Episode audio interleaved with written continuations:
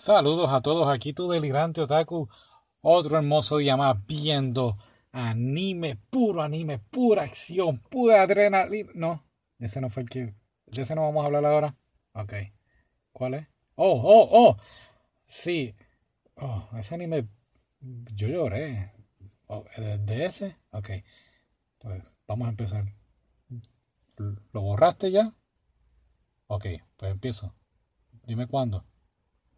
Saludos a todos, aquí tu delirante otaku. Otro hermoso día más, viendo un anime que de verdad que... Ay, wow.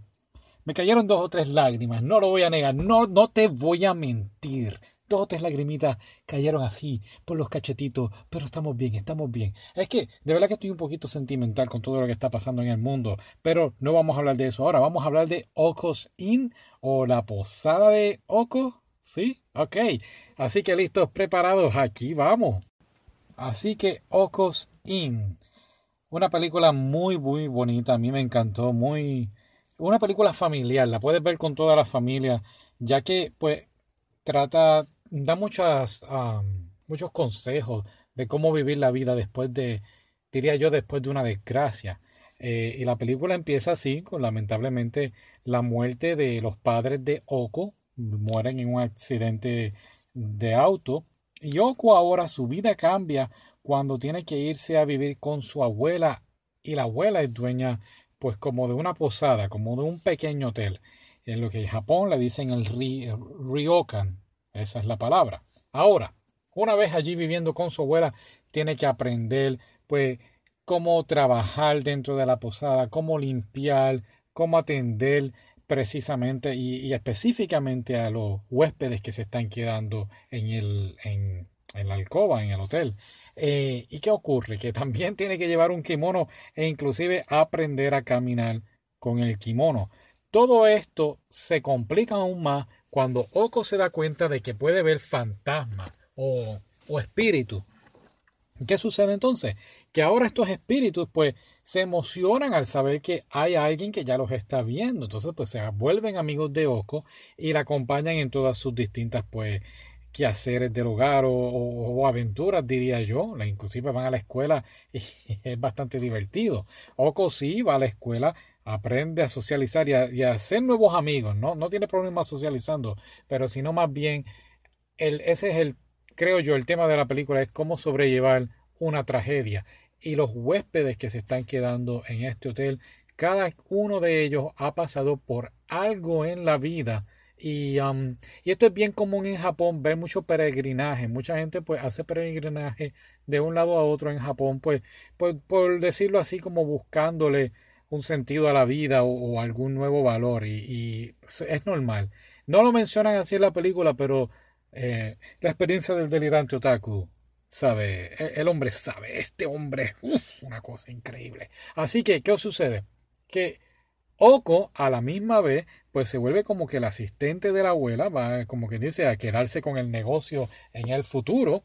Así que empieza ella a traer nuevas ideas y valores y ayudar con, los con la clientela de la posada. Así que es bien, bien interesante. Pero claro, todo esto con la ayuda de sus amigos fantasmitas, ¿no? Eh, sus espíritus. Y aquí hay algo muy bien, bien interesante que me llamó mucho la atención. Eh, el primer amigo espíritu sería Makoto y Makoto, que es un espíritu fantasmal, por decirlo así, era amigo de la infancia de la abuela de Oko. Otro, otro espíritu se llama Millo y Millo es la hermana menor de una compañera de clase de Oko. Y hay otro por aquí que se llama Suzuki y ese es como un, como un demonio, pero un demonio, aunque es travieso, pues dentro de todo es bueno. Yo pensaba que Oko iba a ser esto como la película esa de, de Sixth Sense, que el nene tiene que ayudar a los fantasmas para que puedan ir al cielo, o, o, ¿verdad? Por decirlo así. Yo pensé que iba a ser así, pero no. Oko aprende a vivir con estos espíritus y es algo bien bonito la forma en que ellos interactúan y tratan de sobrellevar los problemas que, se encuentran. Ahora, la falta de padre a Oko es, pues, por decirlo así, suplantada por, además de la abuela, pues un personaje que se llama Glory. Y Glory es como, yo pensé por un momento que era la hermana mayor perdida o algo así, no sé, estaba pensando en eso, pero, pero no, no, no, es una amiga que la lleva, la ayuda a ella a sobrellevar esta, esta pérdida desde otro punto de vista, no solo desde el punto de vista de la abuela, sino de otro punto de vista de, un personaje fuera de la familia. Y lo encontré bastante interesante y es un anime, una película muy muy bonita. Eh, tiene muchas cosas de Japón, además de, de, la posada, pues tiene al final este el baile que hacen en muchas películas, no sé si lo has visto, el baile japonés en los festivales, eso también fue muy bonito ver que fuera representado en esta película.